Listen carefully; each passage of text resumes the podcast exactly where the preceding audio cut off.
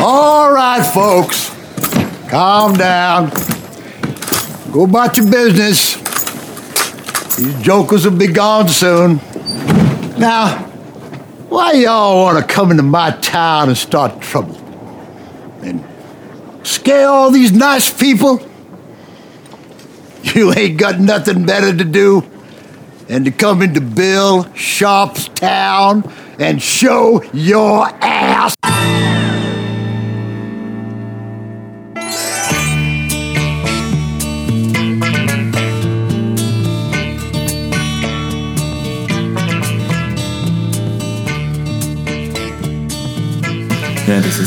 Ist, Stühle sind, ist alles, naja, das kann man ja alles hören. Eine, äh, Fehlt noch irgendwas? Getränke? ich habe hier ein Wasser. Reicht das? Ja. Eine, ich, hab, ich muss mich erstmal mit dieser neuen Situation anfreunden hier. Das Das ist ist so, total doof. ja. Nimmst du schon auf? Ja, sie, ja, ja, die ganze Zeit. Ja. Mache ich ja immer so. Das ist mein, Der Geheim, Rasenmäher ist wieder ist mein geheimer Trick. Ja, gut, dass wir nicht rausgegangen sind. Das wäre eine Katastrophe geworden. Ja. Alle 10 Minuten Piano. Ja. Ah, nee, Gitarre. Was? Äh, Gitarrengeplänkel, Zwischenpause. Ach so, die Zwischenpause. Hundepause. Ja, das neue schöne Lied. Ja. Äh, das ist übrigens von äh, Ben Howard, das kleine Überbrückungslied der äh, letzten Folge. Das- Falls du dich gefragt hast, das Lied heißt Old Pines, glaube ich. Von einer zwei oder drei Jahre alten Platte. Ach so jung noch. Ja, die super ist. Ja. Ja. Ich habe den auch einmal gesehen in der Zitadelle Spandau. Und äh, ein cooler Musiker, cooler Typ. Kennst du Tommy Emanuel?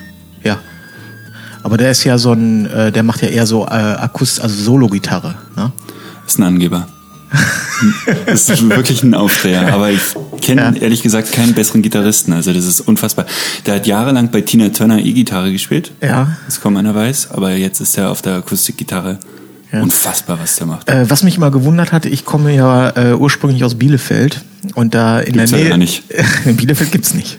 Und äh, gleich in der Nähe ist eine kleine Stadt, die heißt Reda Wiedenbrück und da ist jedes Klingt Jahr nach einer kleinen Stadt. Ja, ähm, da ist jedes Jahr so ein Akustikgitarrenfestival oder so und da spielt er, glaube ich, jedes Jahr. Ja. Und ich habe mich immer gefragt, warum ist Reda Wiedenbrück, ähm, warum wird da so viel, also warum haben die so eine große Gitarrenszene? Das habe ich nie ganz begriffen. Das Aber, seltsam. Aber Tommy Emanuel ist, glaube ich, 300 Tage im Jahr äh, unterwegs. Hm. Das ist und der hat so, ich glaube, der hat so ganz äh, runtergeschrebbelte äh, Ma- Marton, glaube ich, heißen die oder so. Ja, so australische äh, Akustikgitarren, wo schon eigentlich Löcher auf der Schalldecke drauf Ja, sind. er scratcht so auf der, auf der Gitarre Ja. mit allem, was es gibt. Aber du kannst mir glauben, die Gitarre wurde nur für ihn gebaut. Ja. Das, das sind Geräte, die kosten fünfstellig. Auch wenn sie scheiße aussehen. Ja, es wird, also ich, ähm, ich glaube, Nikon ist da gerade dabei, aber für mich wird auch so eine Kamera entwickelt gerade. In Pink. Ja. ja. Ja, äh, das ist ja heute Premiere, ne? Wir sitzen uns zum ersten Mal gegenüber. Ja, ist furchtbar. Äh, Ja. verstecken Ich, ich glaube, das ist auch das erste und letzte Mal. Ja, das, das lassen wir ganz schnell. Und eigentlich wollten wir, äh, wollten wir ja draußen aufnehmen, im, im Garten, aber der Nachbar hat den Rasenmäher ausgepackt. In dem, also in dem Moment, wo, wo wir meinten, ach, ich glaube, wir wir. gehen raus. Wir machen das. Gott sei Dank. Gott sei Dank. Ja, aber vielleicht hört man den so ganz leise im Hintergrund. Mm, Ja, und wenn schon. Egal. Ja. Ja, ähm, wir haben, äh, wir haben uns ja gerade gestern Abend erst gesehen. Also im Moment ist so äh, Manuel-Woche bei mir. Gestern Abend haben wir noch im äh, hippen Prenzlauer Berg äh, in einer hippen Weinbar gesessen, noch mit ein paar anderen Fotografen und uns äh, Weißwein und Käse. Also ich habe mir Käse reingezogen. Du hast eine, eine Äh, Flammkuchen. Flammkuchen, Mit leckeren, Spargel. Fla ja, einen leckeren Flammkuchen. Das klingt so, war gar nicht so lecker. Liegt mir auch noch ein bisschen schwer im Magen. Tatsächlich? Ja, also ich hoffe, dass wir es heute gut über die Runden kriegen hier. Es war, war so weit weg, dass ich nichts trinken konnte oder zumindest nicht genügend, so dass es bei mir noch geht. Aber ich war tatsächlich erst, weiß ich nicht, um eins zu Hause oder so. Das war ein bisschen. Ja. Ähm, aber aus dem Grund möchte ich noch mal ganz kurz ein Thema anreißen. Oh. Und zwar, wir haben es gestern kurz angesprochen in der Runde, und zwar Way Up North im, im Oktober, Oh ja. wo wir letztes Jahr gewesen sind und beide ziemlich begeistert waren eigentlich Ja. von dem Gesamtkonzept und dem ganzen Gesamterlebnis Erlebnis Way Up North. Preis-Leistung war super. Ja, äh, haben wir uns eigentlich geeinigt? Du bist noch nicht ganz, du musst es noch abklären, ne? Ich kläre das hier mit der Regierung und, aber dürfte eigentlich klappen. Ja, Ist ja ja also Woche ich war, ähm, ich war, eigentlich war ich mir sicher, dass ich dieses Jahr nicht fahre. Mhm. Aber jetzt irgendwie innerhalb der letzten zwei, drei Wochen habe ich mich irgendwie umentschieden. Also ich denke, dass ich, äh, Stockholm ist einfach auch zu schön. ja, Stockholm ist schön. Ja, das war wirklich schön. Also es war insgesamt, es war einfach eine ganz äh, runde Angelegenheit. Ja. Ja. Nochmal kurz Flüge checken oder so, aber ich glaube, was ist? Dienstag, Mittwoch und dann kann man Montag anreisen. Und Donnerstag wieder abhauen. Ja. Haben wir ja letztes Jahr auch gemacht. Und wir haben letztes Jahr auch sehr spät die Flüge gebucht. Und das war auch kein Problem. Ja. Mir fällt gerade ein, ich mache mal das Telefon leise, weil sonst telefoniere ich ja immer mit dem Telefon. Ja. Sicher ist sicher. Ja, äh, ansonsten haben wir uns heute chronologisch ähm, den letzten Teil vorgenommen. Der, den letzten Praxisteil, die äh, Postproduktion. Ja, ich bin gespannt, ob es wirklich der letzte bleibt. Vielleicht äh, hat man noch. Also es gibt noch so zwei, drei Themen, die man da gut äh, später noch anschneiden könnte, wie Übergabe und äh, besondere Sachen. Ich bin mir nicht sicher, ob das jetzt ein ein oder zwei oder drei Teiler wird, aber ich denke. Ansonsten denke ich, die Nachbearbeitung sollte heute unser Hauptthema sein. Es ist aber zumindest, Workflow vielleicht. es ist zumindest das letzte Kapitel. So, So. stimmt das. Und das Gute ist, ähm, da kann ich mich vollkommen zurücklehnen, weil du bist der, äh, du bist Mr. Postproduktion und ich kann da nichts zu sagen. Doch, du kannst eine Menge sagen, weil du gehst einen ganz anderen Weg als ich und das ist ja das Spannende. Ah ja, okay, gut, alles klar. Ähm, als erstes, ich habe mir äh, so ein paar Notizen gemacht für heute und ich dachte, wir ähm, quatschen mal ganz kurz darüber, wie, ähm, wie so der erste, also erstmal mit was mit was arbeitest du? Also was hast du, äh, was hast du für einen Rechner? Mit was machst du denn Post Postproduktion? Ich habe einen, glaube ich, äh, fünf Jahre alten iMac oder sechs Jahre alt. Und das nervt dich nicht, dass der fünf oder sechs Jahre Doch. alt ist? Doch. Nein, es nervt mich aber irgendwie nicht genügend. Also äh, ich denke mal, dieses Jahr ist er dran. Dieses Jahr ist er dran und dann. Aber eigentlich kann er alles noch so schnell, äh, wie ich es brauche. Also das, das Rendern der, der, der RAWs in, in Lightroom oder der JPEG-Vorschauen, das könnte schneller sein. Aber da ich das einfach mache, während ich Kaffee trinke oder was anderes mache, stört mich noch nicht mal das. Also ich habe nebenbei noch ein, noch ein äh, MacBook Pro. Äh, Fürs Sofa, dass du abends so ein bisschen surfen kannst. Genau, aber oder oder halt tatsächlich für Operationen, die schneller gehen müssen. Äh, aber klar, der iMac ist bald mal dran. Aber ansonsten alter iMac, halbwegs kalibrierter Monitor Ja. und externe Festplatten. Ich habe tatsächlich einfach externe Festplatten und nicht irgendwie nass oder sowas. Ähm, ja, da habe ich beides. Ich habe früher alles mit dem NAS gemacht. Ähm, ich habe da so ein ähm, mit vier Slots, also mit vier Speicherkarten, da, äh, mit vier Festplatten. Aber da liegt nur alter, äh, alter Kram drauf. Ich habe äh, mittlerweile bin ich auch komplett auf ein Terabyte Festplatten umgestiegen und habe immer zwei. Also ne, Genau. genau. ein Original, eine Kopie und ähm, ich kaufe mir so drei, also insgesamt sechs Platten ungefähr im Jahr. Das sind diese, ähm, Warum nimmst du nicht die 2 Terabyte einfach? äh, ja, weiß ich auch nicht, irgendwie. Äh, Du müsstest nur drei kaufen. nee. Sechs dann auch wieder. Ja, doppelt. vielleicht einfach ist der äh, Hintergedanke, wenn irgendwas kaputt geht, dann geht immer nur ein Terabyte kaputt oder so. Ich weiß es auch nicht. Also ist, ich habe es einfach so gemacht und jetzt bin ich dabei geblieben. Ich kaufe mir mal ein Terabyte Platten. Ja. Und ähm, das NAS ist einfach für mich äh, ist es mir zu lahm und ähm, ach irgendwie nervt mich das. Ich finde das mit den Platten ganz gut, weil du kannst sie anschließend beschriften, einen Aufkleber drauf machen oder mit dem Edding draufschreiben und einfach in die Schublade reinlegen. Und ähm, das ist so easy. Genau. Weil besonders an die Hochzeiten, da muss ich in den allerseltensten Fällen, muss ich da überhaupt noch mal ran. Also das, es gibt mal, keine Ahnung, Phasen, wo ich vielleicht das Portfolio noch mal neu mache oder mal Genau, nach einem Bild gefragt werde, dann hole ich die gerade raus und Ja. Äh, Ja. das ist kein Problem. Ja. Aber Und mache ich genauso. Mache Ja. ich genauso. Und äh, eigentlich parke ich davon immer noch eine Kopie bei meinen Eltern, damit es halt in zwei Haushalten ist. ja. Die wohnen hier gleich um die Ecke und dann, äh, also ganz sicher, bevor ich in Urlaub fahre, landet eine Kopie immer ein großer Schuhkarton voller Festplatten bei meinen Eltern, falls ein Haus irgendwie abfackelt oder was auch immer. Ja, sollte man machen. Äh, aber ich, äh, also ich habe sie alle, die Festplatten alle bei mir zu Hause. Hm. Und wenn mir die Bude abfackelt, dann sollen auch andere leiden. Das ist ein schöner Ansatz. das, das Blöde ist eigentlich, und danach suche ich immer noch eine bezahlbare Cloud-Lösung. Also ich dachte immer, sowas wie Amazon Glacier oder so ist, glaube ich, das günstigste, was du machen kannst. Da hast du irgendwie verzögerten Zugriff, irgendwie nach 15 Stunden auf Bändern oder so. Aber bei meinen Mengen ist das immer noch irgendwie eine blöde Summe, die ich da im Monat zahlen müsste, wenn ich alles in die Cloud schiebe. Mhm. Und da fehlt mir immer noch eine, eine gute Lösung. Ja, also äh, ich muss jetzt dazu sagen, die JPEGs, alle Jobs, die ich fotografiert habe und auch viel Privatzeug, das geht ja alles in eine Online-Galerie. Und das heißt, die JPEGs, die sind ja auch quasi in der Cloud und extern gesichert. Das heißt, wenn die Bude abfackelt, die sind immer sicher. Das ist kein Problem.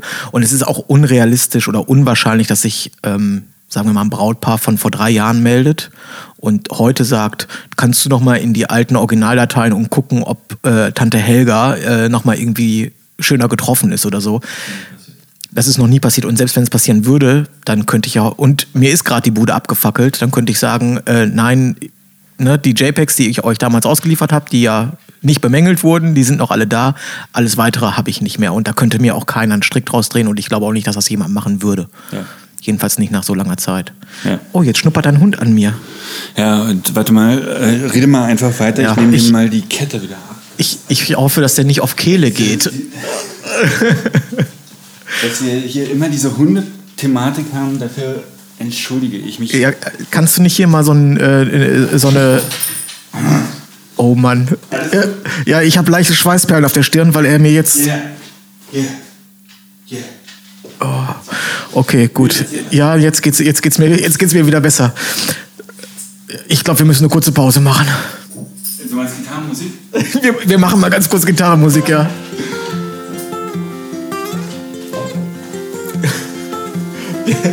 du müsstest hier mal so eine, äh, so eine Kette, so, eine, so, ein, hier so ein Kreisding in eine Wand dübeln, dass man in der Hand Ja. Ja.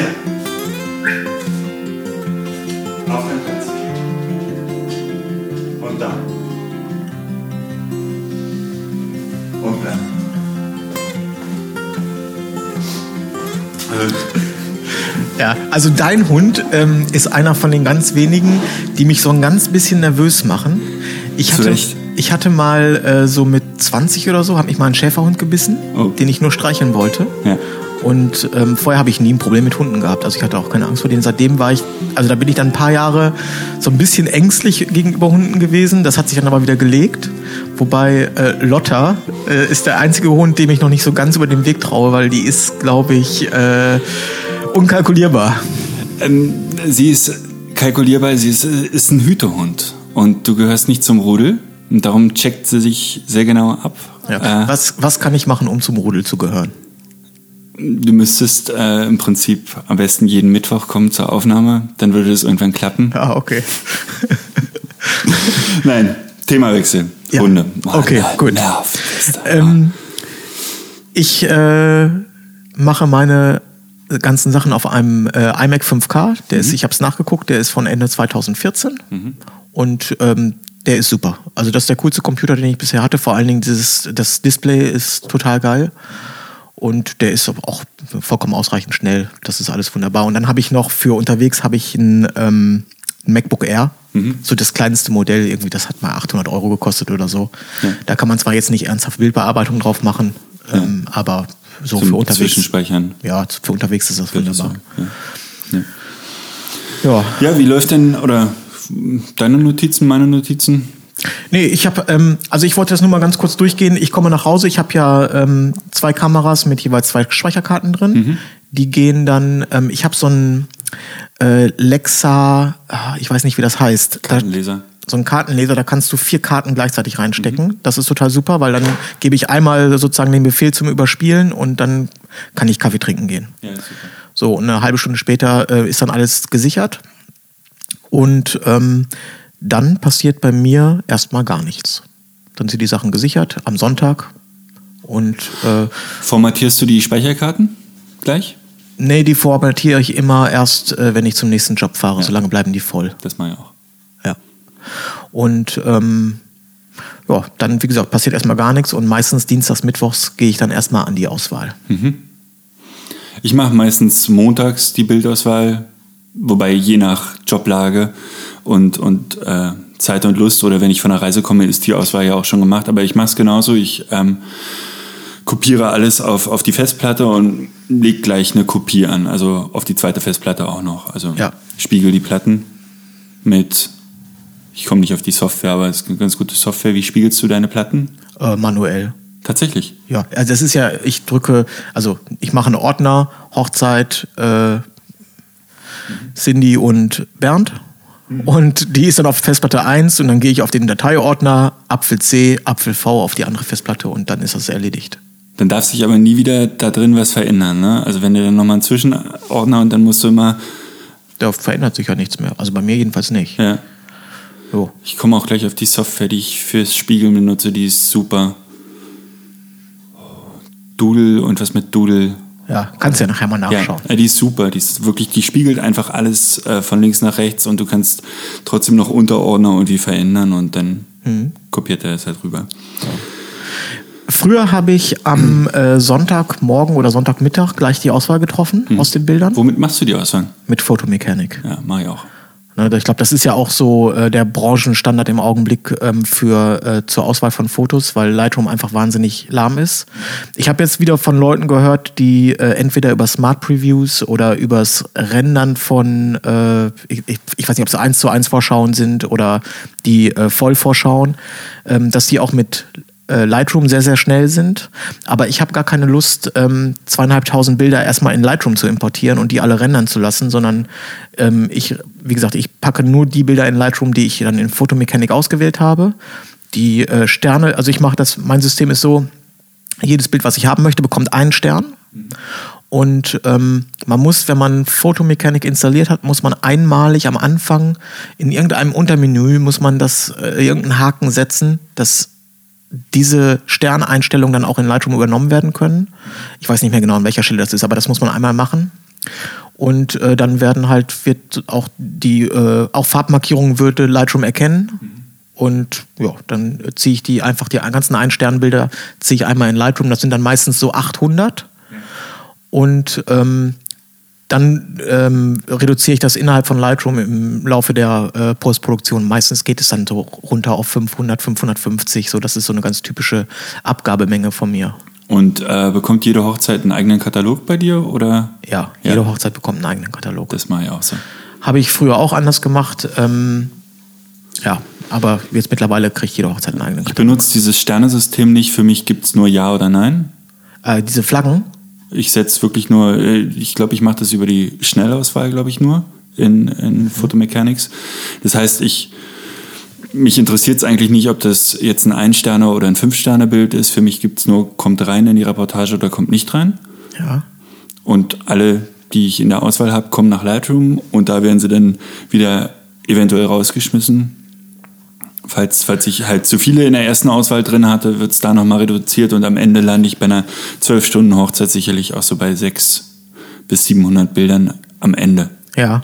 Und äh, kriegen die äh, Bilder in Lightroom denn irgendwann mal Sterne? Also, das heißt, wenn du, aber du hast ja vielleicht so, also du bearbeitest deine Bilder und merkst, du hast so ein, zwei richtige Top-Shots dabei, die tendenziell vielleicht sogar äh, Portfoliobilder von dir werden, dass du die mal markierst, dass du die irgendwann später schnell wieder rausfindest oder Ich mache mir in Lightroom Ordner. Da kommt dann halt ein Ordner Buch, ein Ordner Blog, ein Ordner äh, ähm, Slideshow.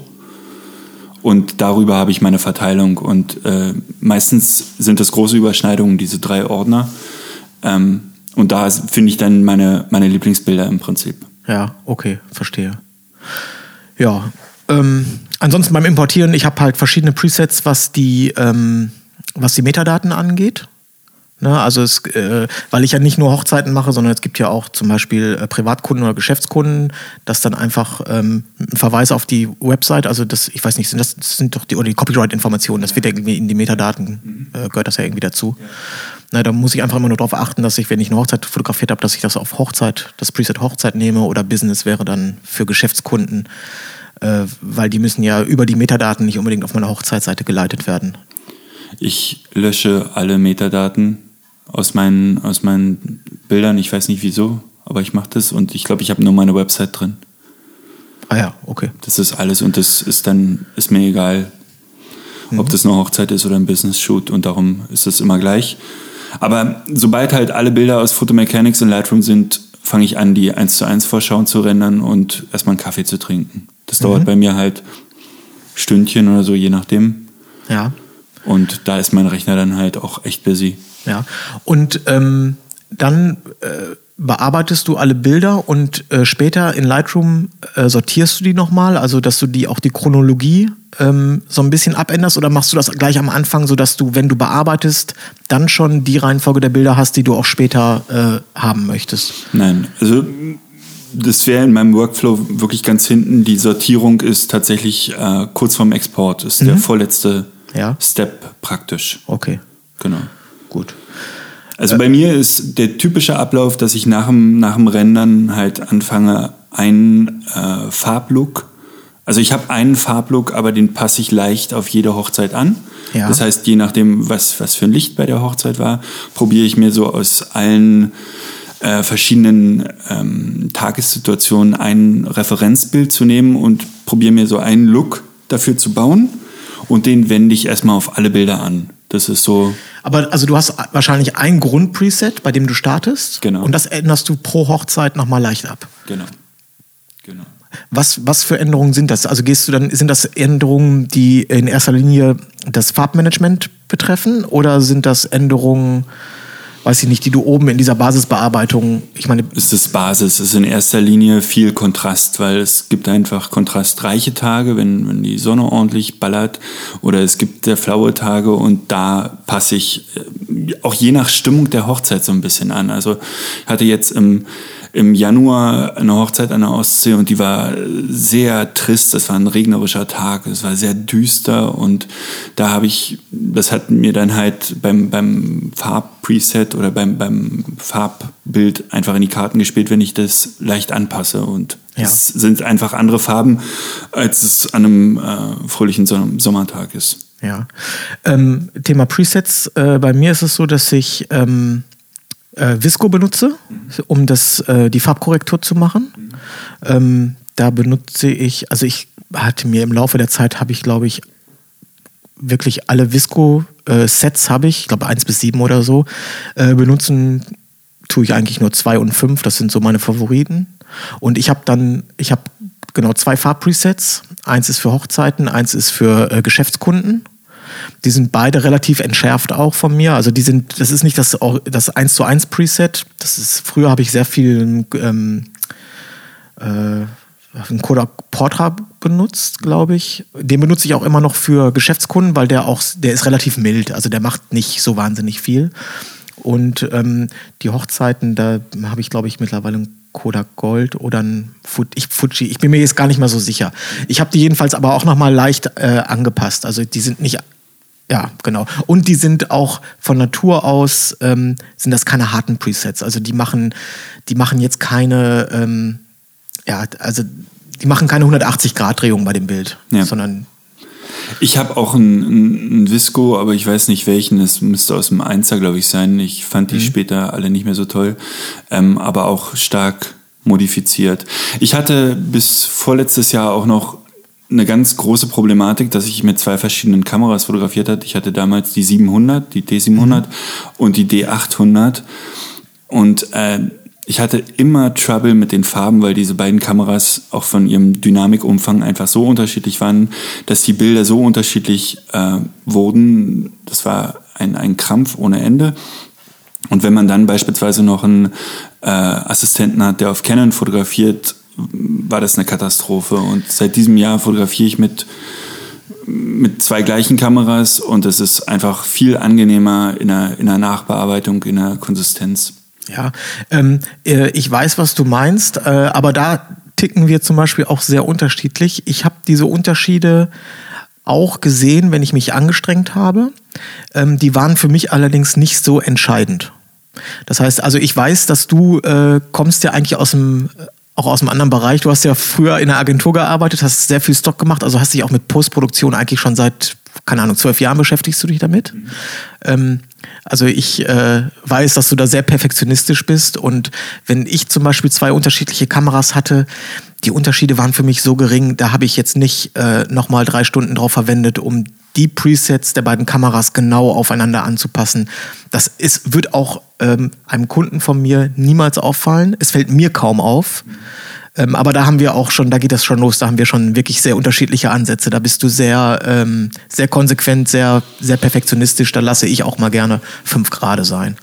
Ja, also ich weiß nicht, ob du dieselben Probleme hattest wie ich. Also bei mir war das wirklich manchmal fatal, gerade in den Hauttönen und das äh, sah schon echt schlimm aus. Aber, also, äh, aber ich komme aus der Nachbearbeitung und das ist mir auch, mir macht dieses Thema viel Spaß und, und ich bin da auch äh, sehr ehrgeizig und darum bin ich ab letztem Jahr mit den beiden Kameras auch zum ersten Mal wirklich glücklich. Mhm. Ja. Äh, mir ist aufgefallen, dass ähm, nicht nur die Kameramodelle äh, verschiedene Farben machen oder selbst, also selbst von Nikon kann die D700, wie du gesagt hast, sieht anders aus als eine D4 zum Beispiel. Aber die Probleme fangen ja eigentlich schon bei den Objektiven an. Also du, ne, auch das Objektiv ist ja nicht nur äh, die Brennweite und wie scharf ein Objektiv ist, sondern die machen ja auch vollkommen andere Kontraste und ähm, das heißt, da müsste man da ja auch weitermachen. Also ich weiß zum Beispiel, ich habe ähm, nur wenn man neun verschiedene benutzt. ja, aber das stimmt. Also gerade das Tilt-Shift zum Beispiel äh, hat das ganz ist, andere Farben. Ja, das hat ganz andere Farben. Äh, super Farben übrigens. Ja, ich finde ich total geil, ja, was ja. das macht.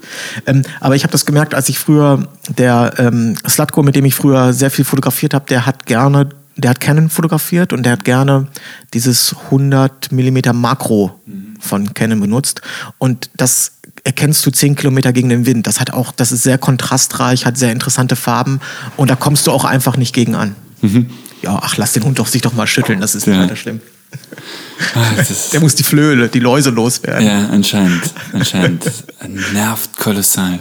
Ah. Ja.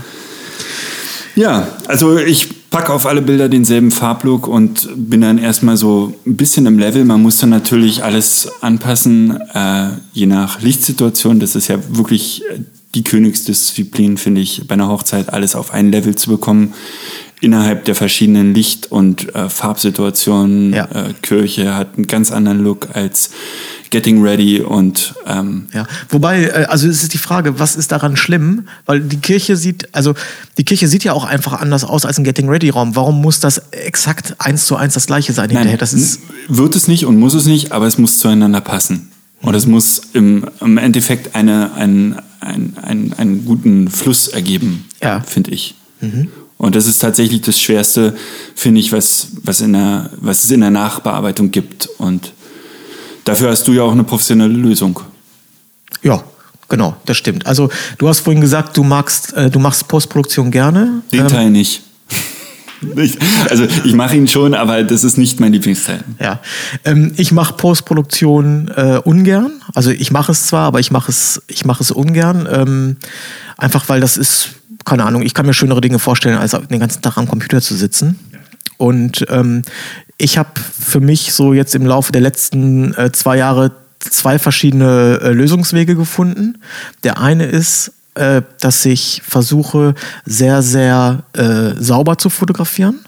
Das heißt, ähm, ich weiß, wenn ich mir beim Fotografieren viele Mühe gebe, muss ich hinterher in der Postproduktion weniger machen. Aber ne? du drehst nicht am Weißabgleich während, äh, während einer Hochzeit. Oder machst du das auch? Nein, das meine ich jetzt nicht. Ich meine jetzt zum Beispiel, vielleicht greife ich da jetzt schon vor, aber solche Dinge wie, ähm, wir hatten darüber mal gesprochen, das Bild aufräumen.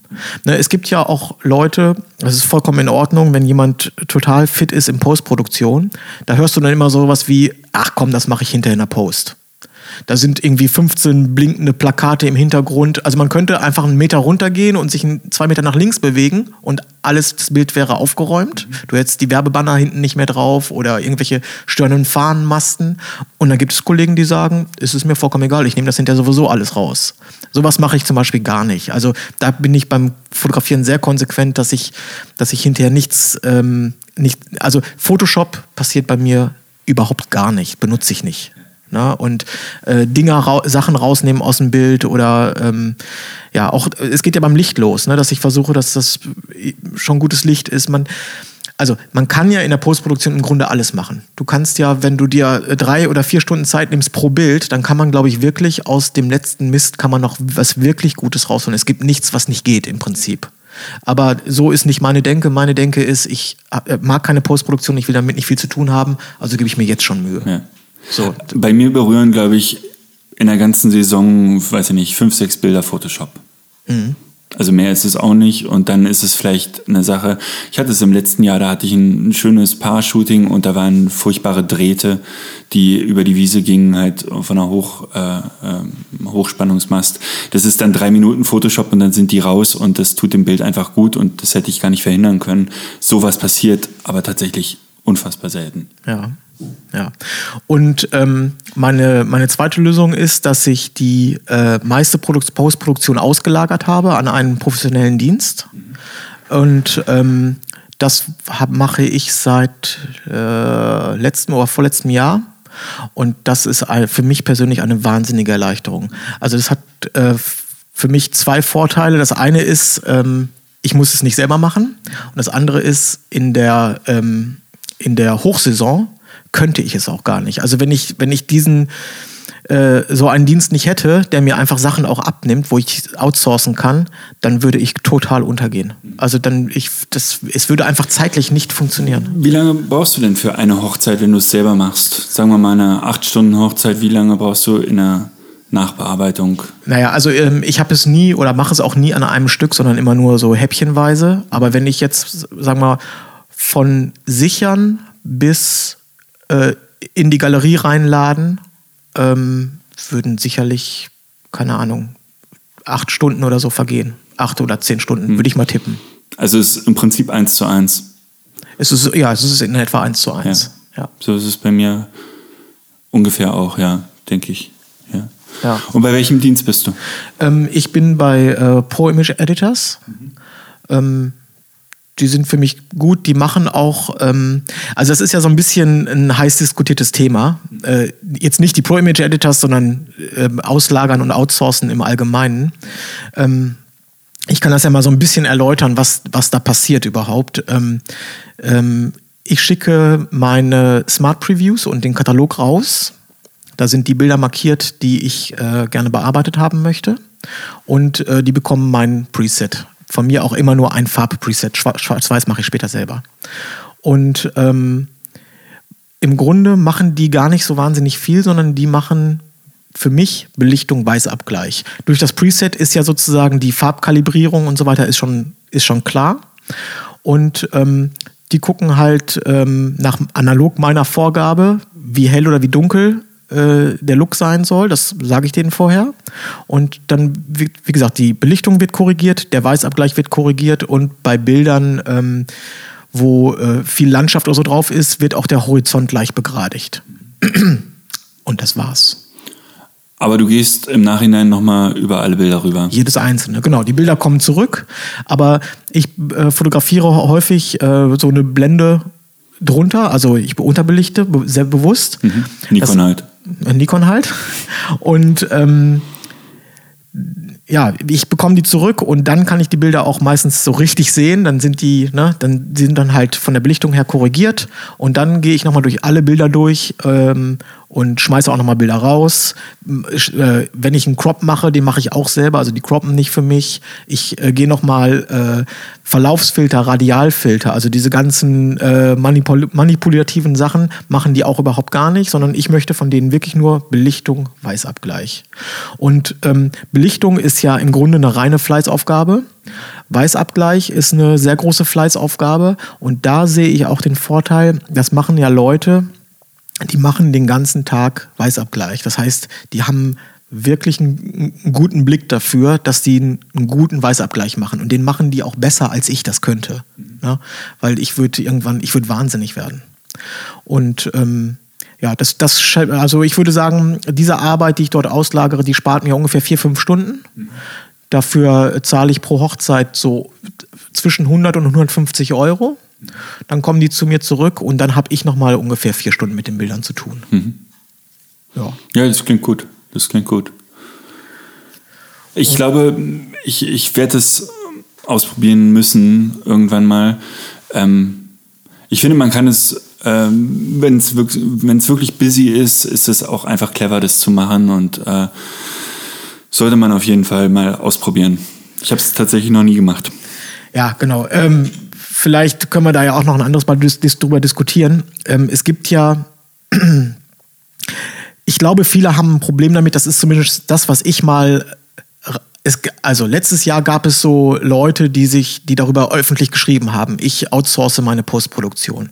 Und ich habe das so am Rande mitbekommen, dass es da teilweise äh, ein großes Verständnis gab. Viele gesagt haben, ja, logisch, mache ich auch. Es gab aber auch eine ähm, andere Fotografen, die haben laut aufgeschrien und für die war das was ganz Schreckliches. Der Fotograf gibt alles aus der Hand. Äh, du bist, weißt du, das ist dann, das ist ja nicht mehr deins und so.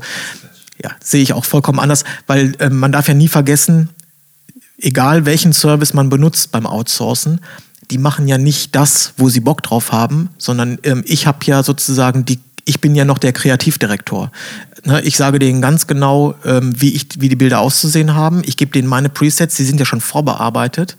Das heißt, da wird im Grunde, ja, und die Nachbearbeitung äh, gehört eigentlich auch, wenn man es traditionell betrachtet, gar nicht zum Fotografenhandwerk. Also ich komme aus der Agenturszene und vor 10, 15 Jahren habe ich von dem Fotografen tatsächlich nur Dias bekommen. Klar sind die auch im Prinzip, der Film hat ja einen Look und so weiter nachbearbeitet, aber trotzdem die feine Nachbearbeitung habe ich in der Agentur gemacht und das ja.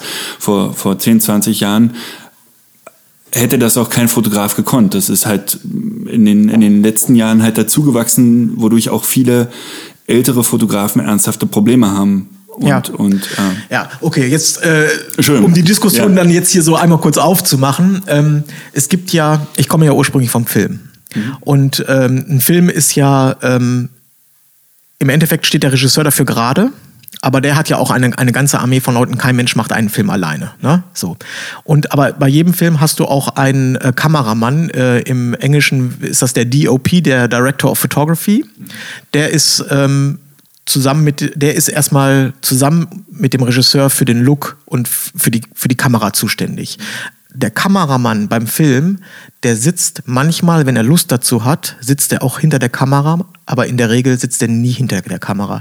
Also dieser, der Kameramann, der ähm, befehligt sozusagen seine Schwenker, Ne, das sind die Leute, die tatsächlich hinter der Kamera sitzen. Die haben nochmal zwei Assistenten. Ein, früher war das ein ähm, Materialassistent und ein, ähm, ein Schärfeassistent, also ein, ein Focus-Puller heißen die. Mhm. Ähm, heute sind das so Datenwrangler, also die, ne, weil mittlerweile wird ja kaum noch auf ähm, Film äh, gefilmt. Und der, der ähm, Hauptkameramann, der ist auch verantwortlich fürs, für, fürs Licht und hat dafür seinen Oberbeleuchter, der wiederum auch sechs oder sieben Beleuchter unter sich hat. Der Kameramann steht im Grunde neben dem Regisseur. Der macht die kreative Vorgabe, der sagt genau seinen Kameraleuten, ich möchte, dass die Kamera so geschwenkt wird, ich möchte, dass mit, dass mit dieser Brennweite gemacht wird. Aber der sitzt nicht hinter dem Fotoapparat, hinter der Kamera und macht das, sondern der steht da nur und überwacht das Ganze, ob das nach seinen Vorgaben sozusagen durchgeführt wird. Ein guter Vergleich, ja.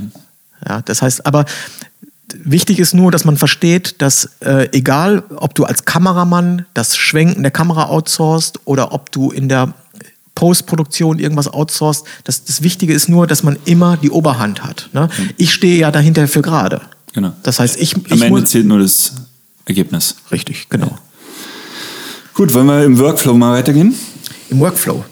Ja, meiner ist dann ja, habe ich ja gesagt, ich, nein, ich bekomme die Sachen wieder und ich gehe dann nochmal alles durch. Ich entscheide mich dann erst, ähm, wenn die Bilder erstmal Belichtung, Weißabgleich, wenn das alles glatt gezogen ist. Gibst du denen vorher äh, noch die Schwarz-Weiß durch oder entscheiden die das frei oder machst du das am Ende? Nein, das mache ich, das wollte ich gerade sagen. Also ich ja. bekomme das wieder, ich bekomme nur Farbbilder wieder ah, ja. und dann okay. gehe ich durch die Galerie und entscheide mich, welche Bilder ich in Schwarz-Weiß mache.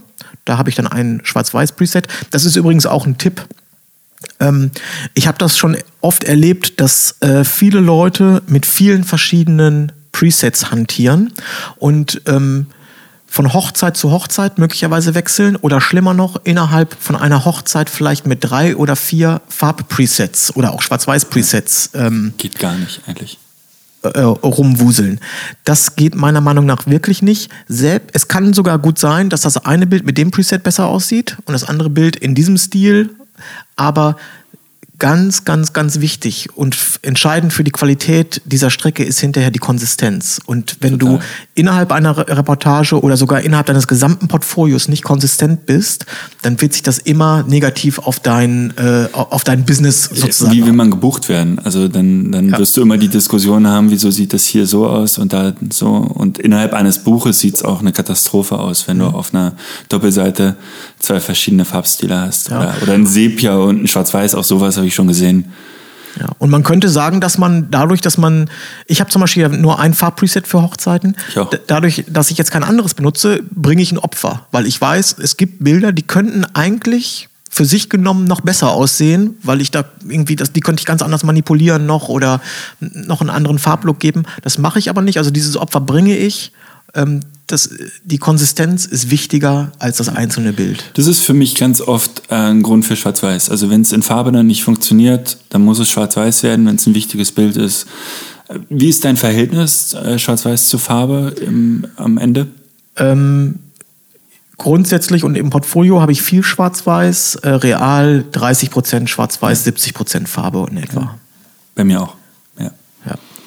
Es kommt halt auch tatsächlich so bei jeder vierten, fünften Hochzeit mal die Nachfrage, hättest du dieses Bild nochmal in Farbe oder das nochmal in Schwarz-Weiß, habe ich relativ, naja, nicht häufig, aber es kommt vor halt einfach, ja. ne? Ja. Das ist interessant. Ich habe diese Frage kommt ähm, bei fast jedem Vorgespräch. Mhm. Also Leute fragen mich immer, ja, wir sehen ja viele Schwarz-Weiß-Bilder von dir, machst du viel Schwarz-Weiß? Und dann sage ich denen, ja, das Verhältnis ist ungefähr so. Und ich entscheide das, weil ich der Meinung bin, für mich, ich sehe, ob ein, Farb, ein Foto schwarz-weiß, ein Schwarz-Weiß-Bild ist oder ein Farbbild ist. Mhm. Häufig weiß ich das schon beim Fotografieren. Mhm. Da sehe ich schon, oh, das ist, das ist ein Schwarz-Weiß-Bild. Ähm, und ich sage denen auch immer, wenn ihr im Nachgang irgendwie was von Farbe auf Schwarz-Weiß wollt oder andersrum, ist das gar kein Problem. Dieses Gespräch führe ich bei jedem Vorstellungsgespräch. Mhm.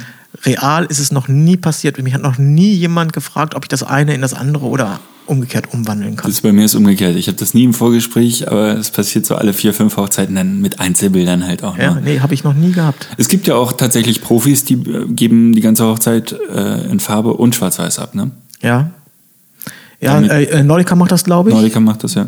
Die geben, ja, gut. Ich weiß nicht, wie es funktioniert. Also für mich funktioniert nicht jedes Bild in Farbe. Also Schwarz-Weiß funktioniert äh, praktisch jedes Bild wüsste kaum eins, was nicht in Schwarz-Weiß funktionieren sollte.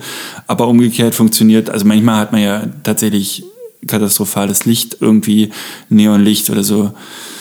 Äh, und dann weiche ich auf Schwarz-Weiß aus in solchen Fällen. Ja. ja.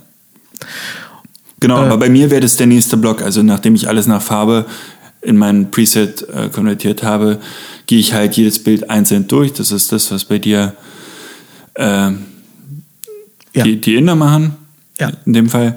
Ähm, und ich entscheide dann halt Farbe schwarz-weiß oder drehe dann halt nochmal am Weißabgleich oder ziehe Verläufe rein oder ähm, croppe in erster Linie. Croppen ist für mich immer, also ich croppe tatsächlich, würde ich sagen, 80 Prozent meiner Bilder. Oh nee, das mache ich nicht. Das und wenn es nur minimal ist. Ja. Und das ist, das ist auch, was ich bei ganz vielen sehe, denke ich, also das ist immer mein erster Gedanke, hätte ich gecroppt. Hätte ich noch ein bisschen hier gecroppt, hätte ich noch ein bisschen da gecroppt. Ja. Ja, also irgendwie, nee, also ich begradige Bilder und mache auch mal einen Crop, aber das passiert nicht so häufig. Also, dass zum Beispiel, ein typischer Fall wäre ja wahrscheinlich, wenn das Brautpaar so leicht, du fotografierst das von relativ weit weg. Das ist ein schön ausgeglichenes, ausbalanciertes Bild. Das Brautpaar steht exakt in der Mitte, mhm. aber es steht halt nicht in der Mitte. Da musst du das ja croppen, das Bild, um die wieder in die Mitte zu bringen. Aber das, ähm, das meinte ich vorhin auch mit ähm, vor Ort, das sauber machen.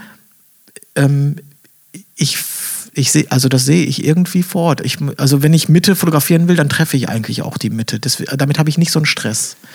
Bei mir ist es gar nicht Mitte. Also bei mir ist es ganz oft ähm, ich weiß nicht, wie du es machst. Ich habe das Bild groß und dann hast du ja in, in Lightroom diese Palette, dass du links das Bild nochmal klein siehst, wenn du es unten ausgewählt hast. Also ich habe immer die Ansicht, dass ich das Bild groß habe und dann nochmal wirklich so als, als, naja, lass es drei mal zwei Zentimeter in der linken oberen Ecke. Ah, ja, als, ich, weiß, ich weiß, was du meinst. Ja? ja, ja, ja. Und mein erster Blick ist immer links oben in die Ecke auf das kleine Bild, weil ich da den viel besseren Eindruck von der Komposition habe. Mhm, mh. Ich sehe viel mehr die Verteilung des Bildes und, und was stört in dem kleinen Bild als beim großen Bild. Das, beim großen Bild ist mein Fokus immer auf, auf, auf Augen oder es ist viel zu groß. Und, und in dem Kleinen sehe ich, okay, wenn ich die Ecke rausnehme, wird es gleich viel ruhiger. Das heißt, ich croppe einen, einen, halben Zentimeter rechts weg, beobachte das kleine Bild und bin in der Komposition viel sauberer, als ich es wäre, wenn ich es mir nur groß angeguckt hätte. Ja, das ist okay. so meine Gut, Dann habe ich dich, vielleicht habe ich dich vorhin falsch verstanden.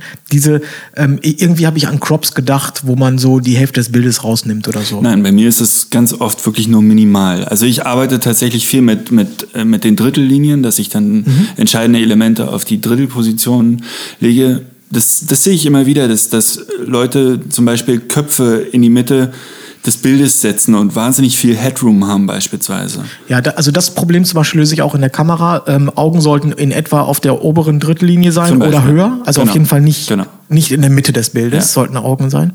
Ähm, ich fotografiere so, dass ich den Fokuspunkt in der Kamera auf die oberste Position lege. Und wenn ich dann auf die Augen fokussiere, dann habe ich die exakt auf der oberen Drittellinie. Deswegen äh, habe ich also diese Headroom-Probleme, also zu viel Headroom habe ich gar nicht, da muss ich auch nicht kroppen, weil einfach in der Kamera der Fokuspunkt ist bei mir immer ganz oben und dadurch kriege ich die alle äh, perfekt ausgerichtet sozusagen. Ohne dass ich mich anstrengen muss, sondern das ist, ich muss mich da jetzt auch gar nicht konzentrieren. Sondern das ist bei der D4 vielleicht auch der, der Autofokus einfach stärker. Ich, ich nehme nur den in der Mitte, weil ich einfach bei schlechtem Licht die Erfahrung gemacht habe, dass die äußeren Fokuspunkte nicht so sauber sind und darum mache ich äh, ja, guck, also den Focus in der Mitte benutze ich äh, nahezu nie. Der, man kann sagen, bei mir ist zu 98 Prozent ist der Autofokuspunkt in der Kamera ist oben in der Mitte. Ja, okay. Und bei so mir ist immer in der Mitte und ich komponiere dann halt durch Umschwenken um. Aber ähm, ja, aber diese diese Drittelregeln fallen mir bei, bei vielen Leuten auf und, und halt auch wirklich, dass wahnsinnig mittig fotografiert wird. Dass die Leute auch gerne den, den Fokuspunkt in der Mitte nehmen, ja. wie ich das auch ja. mache, aber dann halt auch da abdrücken und nicht umkomponieren oder ja. nicht umcroppen, was wieder die andere Lösung wäre. Ähm, äh, das ist eine persönliche Geschmackssache. Äh, was mich auch verrückt macht, ist, wenn man innerhalb einer ähm, Strecke, egal ob es eine Porträt- oder eine Hochzeitsstrecke ist, wenn man das Format ändert. Also das, das, das, Seitenverhältnis Geht ändert. Gar nicht. Äh, ich benutze das äh, Originalformat, so wie es aus der Kamera rauskommt, und das wird sozusagen immer beibehalten. Ja. Ähm, aber ich, ich, sehe das häufig, dass äh, dann ist plötzlich ein 16 zu 9 Format, ja, dann 3 zu 2. Das sind Pro Probleme vorprogrammiert. Also spätestens, wenn, wenn sich das Brautpaar Bilder ausdrucken lässt oder so weiter, rufen sie dich an und sagen, na, was ist denn hier mit den Formaten? Es muss ein Format sein, meiner Meinung nach, was man einfach die ganze Strecke ausdrucken kann und sich in ein Album kleben kann, wenn man es will. Im Grunde ist es das gleiche, äh, das gleiche Thema wie bei den äh, Farbpresets, wo man nur eins benutzen sollte, auch wenn ein Bild vielleicht im so in so einem Widescreen-Format oder 16 zu 9 besser funktioniert, ja. muss man das Opfer bringen und sagen, mache ich nicht, sondern es wird genauso behandelt wie alle anderen Bilder auch, damit es nicht aus der Reihe tanzt richtig, sozusagen. Richtig. Ja. Ja. Ähm, feinere Tusche. Ach so, ich mache dann, wenn ich damit durch bin, praktisch, wenn meine, äh, mein Lightroom-Katalog fertig ist, exportiere ich meine Bilder alle nochmal nach äh, Alien Skin mhm. äh, Exposure. Ja und äh, gebe den Bildern ein Korn. Äh, und dafür ist Alien Skin einfach wahnsinnig viel besser als Lightroom, weil du das Korn äh, in den Tiefen, Mitten und Höhen unterschiedlich regeln kannst. Und das Korn einfach viel schöner aussieht als Lightroom, aber das sieht auch kein Brautpaar der Welt. Im ja. Übrigen, das mache ich wirklich tatsächlich nur für mich. Ja, ja ich mache es äh, manchmal. Äh, wenn ich Zeit habe, mache ich es. Wenn ich keine Zeit habe, mache ich nicht, mache ich es nicht. Äh, ich sehe es allerdings jetzt auch nicht so, äh, dass das äh, sozusagen, dass ich ja, dass das, das Lightroom Korn ist schon in Ordnung. Ja, ich habe auch aber nicht gerade viel bei Schwarz-Weiß ist das Alien Skin Korn toll. Ne? Wenn du ein körniges Schwarz-Weiß haben willst, ist das wunderbar. Mhm. Aber dieser Umweg kostet mich bei einer normalen Hochzeit locker zwei Stunden. Ja. Mit Export und wieder Import und ich mache das natürlich über einen TIFF, weil zweimal JPEG exportieren darf man nicht, alte Grafikerregel. Und das ist im Prinzip auch Quatsch, aber ich kann nicht anders. Ja. Und äh, darum kostet es äh, mich zwei Stunden und ist eigentlich, denke ich, nicht besonders sinnvoll. Ja. Und diese zwei Stunden könntest du möglicherweise durch einen neuen Computer auf eine Stunde reduzieren. Ja, es tut mir nicht weh, weil das der Computer im, im Hintergrund macht und ich in der Zeit weiterarbeiten kann. Also der Export ist ja tatsächlich nicht schlimm. Aber man könnte sich das natürlich sparen. Ja. Und wenn ich damit fertig bin, habe ich sozusagen alle finalen Bilder wieder in Lightroom. Dann kümmere ich mich nochmal um den Ablauf, also um, um das Storytelling. Das heißt, ich äh, gebe die Bilder nicht so ab, wie ich sie geschossen habe, oder ist sehr selten, sondern ich verteile nochmal um, mhm.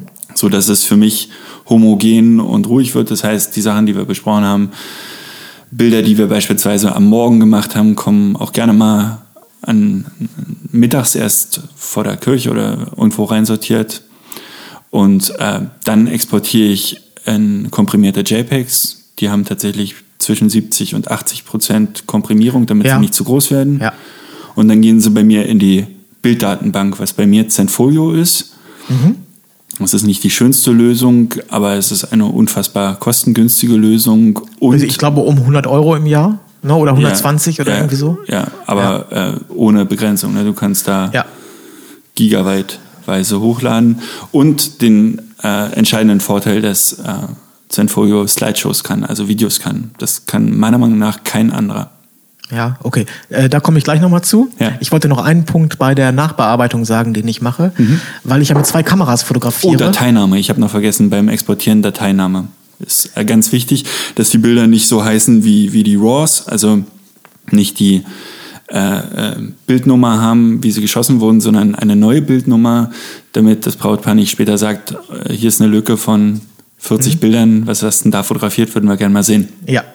Ganz wichtig. Ja, okay, das macht Sinn. Ja. Das macht total Sinn.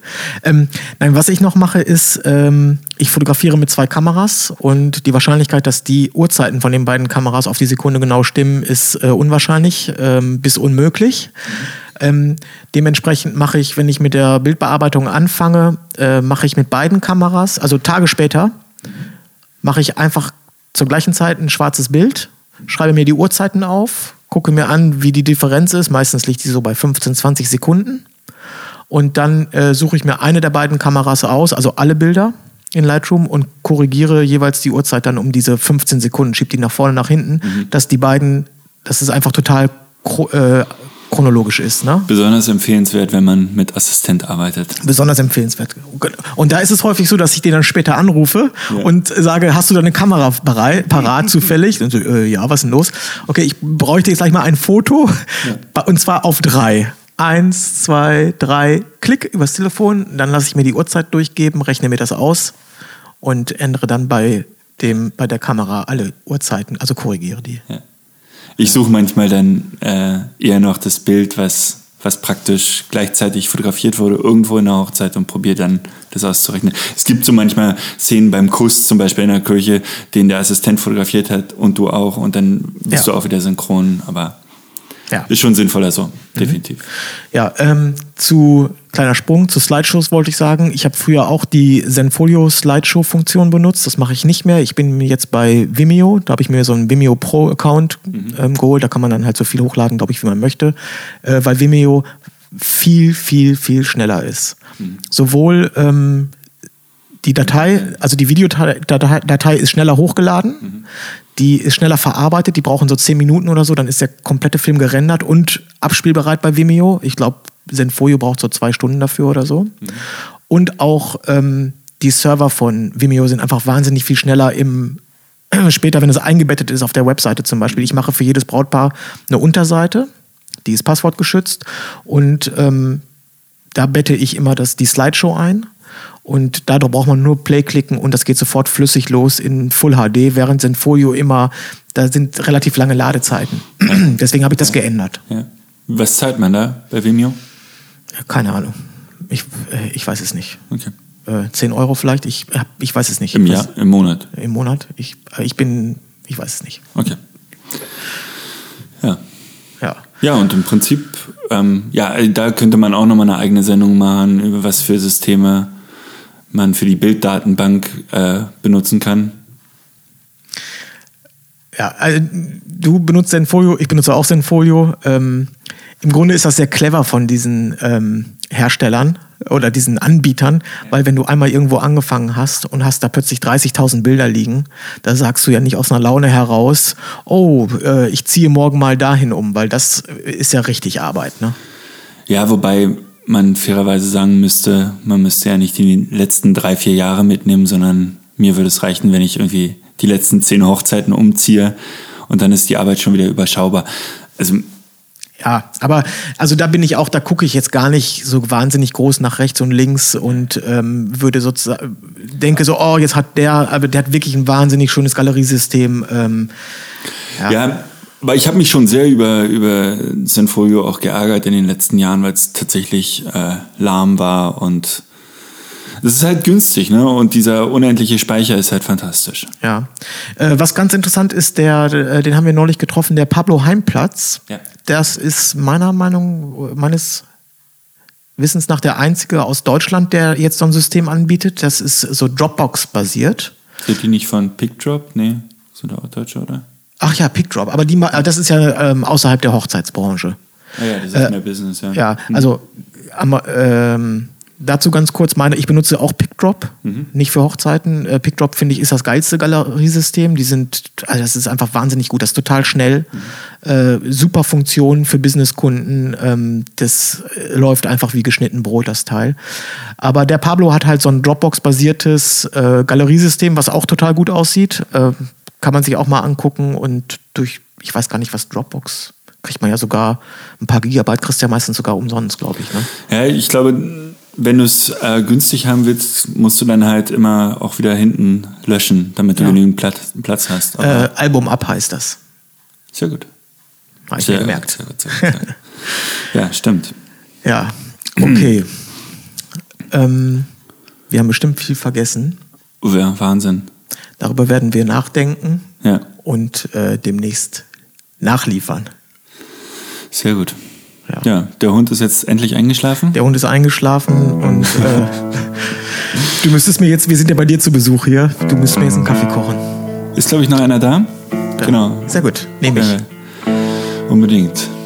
Ja. ja, der Nachbar hat auch aufgehört zu mähen, jetzt könnte man nach draußen gehen. Jetzt ist auch schön. Machen wir nächste Sendung. Machen wir nächstes Mal. Wir besprechen jetzt erstmal noch Way Up North und ähm, buchen. Wir buchen direkt. Alles klar. Ciao, ciao. Jo, ciao. Buenos tardes, amigo. Hola, my good friend.